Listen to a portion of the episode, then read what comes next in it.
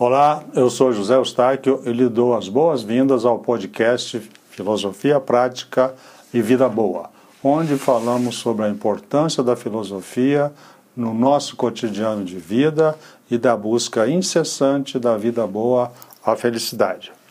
Ele é destinado a todos aqueles que, mesmo sem bagagem filosófica, desejam fazer uma pausa nas atividades rotineiras para discutir temas que afetam os indivíduos nas suas relações pessoais, familiares, profissionais e sociais.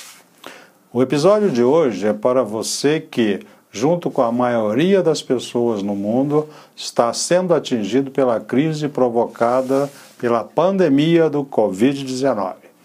É sobre isso que vamos falar nesta semana para dar a você informações e sugestões que vão ajudá-lo a entender melhor a situação e se preparar para o mundo pós-Covid-19.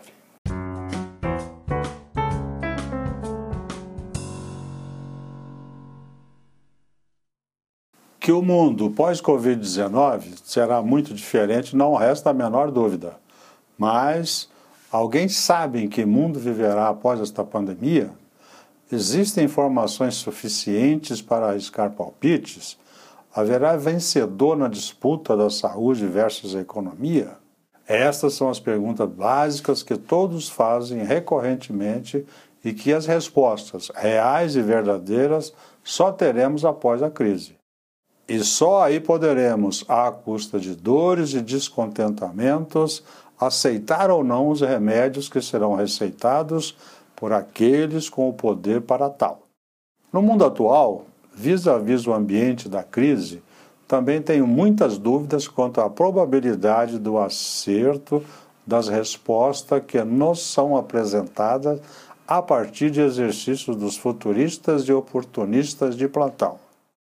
Nesse contexto, nos resta a única garantia real: o planeta continuará sendo a Terra. Só que com uma geopolítica redesenhada e com um povo atônito à procura de retomar ou refazer a vida de antes. Talvez numa tentativa em glória, pois a existência de cada um terá de ser profundamente examinada e, muito provavelmente, novos caminhos terão de ser traçados. Nenhum ser humano, ou talvez minoria, sairá ileso dos problemas que atingiram a todos: distanciamento, isolamento social ou mesmo confinamento de alguns em casos específicos, iminência de desabastecimento de produtos básicos para sobrevivência, perda de emprego ou de renda pela paralisação das atividades econômicas, lutos por parentes e amigos sem o direito aos ritos tradicionais. O bombardeio de notícias, muitas falsas, aterrorizantes, divulgadas por todas as mídias. Invasão de privacidade por autoridades ou pessoas em busca dos 15 segundos de fama. Certamente existem outros, mas estes já são suficientes para imaginar a carga emocional que cada um de nós recebeu, tem recebido e continuará recebendo ainda por um bom tempo. Sem a preocupação de qualquer hierarquização, acredito valer a pena ficar atento sobre as emoções e os sentimentos que terão maior incidência sobre todos nós. Medo, que pode levar ao pânico, angústia, ansiedade, raiva, impotência, insegurança, incertezas e instabilidade de toda a ordem. Tudo isto vai afetar, em maior ou menor grau, todo o ser humano. A ajuda externa não estará tão disponível quanto se espera, o que nos mostrará, pelo amor ou pela dor, uma realidade que muitos ainda não se deram conta. Nós somos os verdadeiros responsáveis por deixar entrar em nós estes venenos, bem como os únicos capazes de torná-los mais ou menos letais.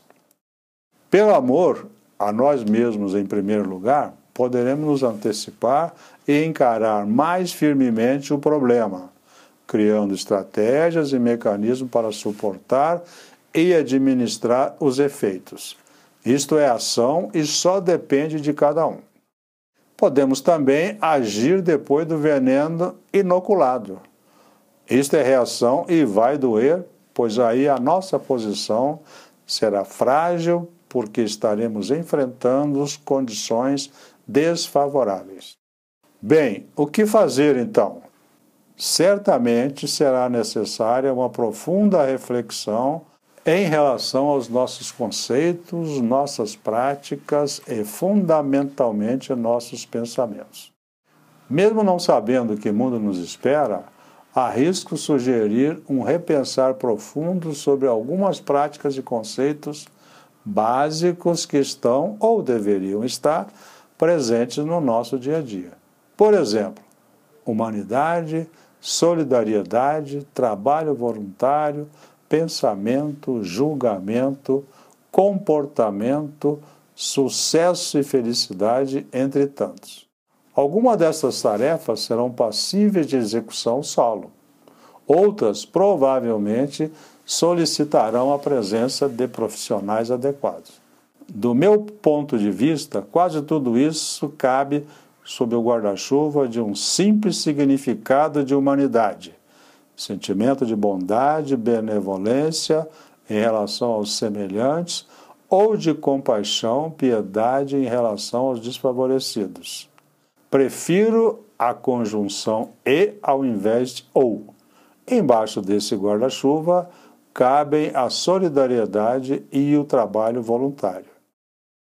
Entretanto, temos de refletir sobre alguns conceitos e más práticas comuns em muitas pessoas que ainda não se deram conta do mundo que tem ou criou ao seu redor.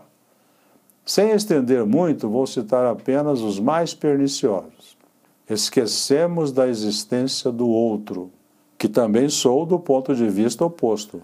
Que o mundo que habitamos é a Terra e ela é redonda, e que dificultamos a nossa convivência quando ficamos de um lado e colocamos os demais do lado oposto que o trabalho voluntário e a solidariedade devem ser permanentes e não circunstanciais. Só lembramos deles em situações de desastres naturais ou de pandemias.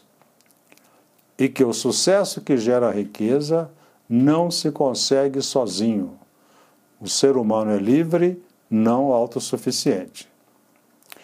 E a felicidade, tão cantada e buscada por todos há mais de 23 séculos? Temo que será ainda mais difícil alcançá-la para aqueles que a colocam sempre à frente do seu tempo, o aqui e agora. Esse tempo à frente estará muito menos claro do que estava antes da crise. Aí a prudência volta a recomendar curtir todos os momentos felizes ao seu alcance e se fortalecer para administrar os momentos não tão felizes que se apresentarem. Propositalmente deixei para o final pensamento, julgamento e comportamento, porque eles andam juntos e misturados. Todo pensamento traz consigo um julgamento que, por sua vez, gera um comportamento. O que fazer então? Como é impossível não pensar, não temos outra alternativa que não a de aprender a cultivar só os bons pensamentos e reduzir drasticamente os nossos julgamentos. E aí, qual a solução para sair ileso ou estar preparado para o pós-Covid-19? Não vejo alternativa melhor, aliás, é nisso que acredito, do que pedir socorro à nossa mãe de todas as ciências, a filosofia. E para embasar a minha sugestão, me permito apenas cinco questões.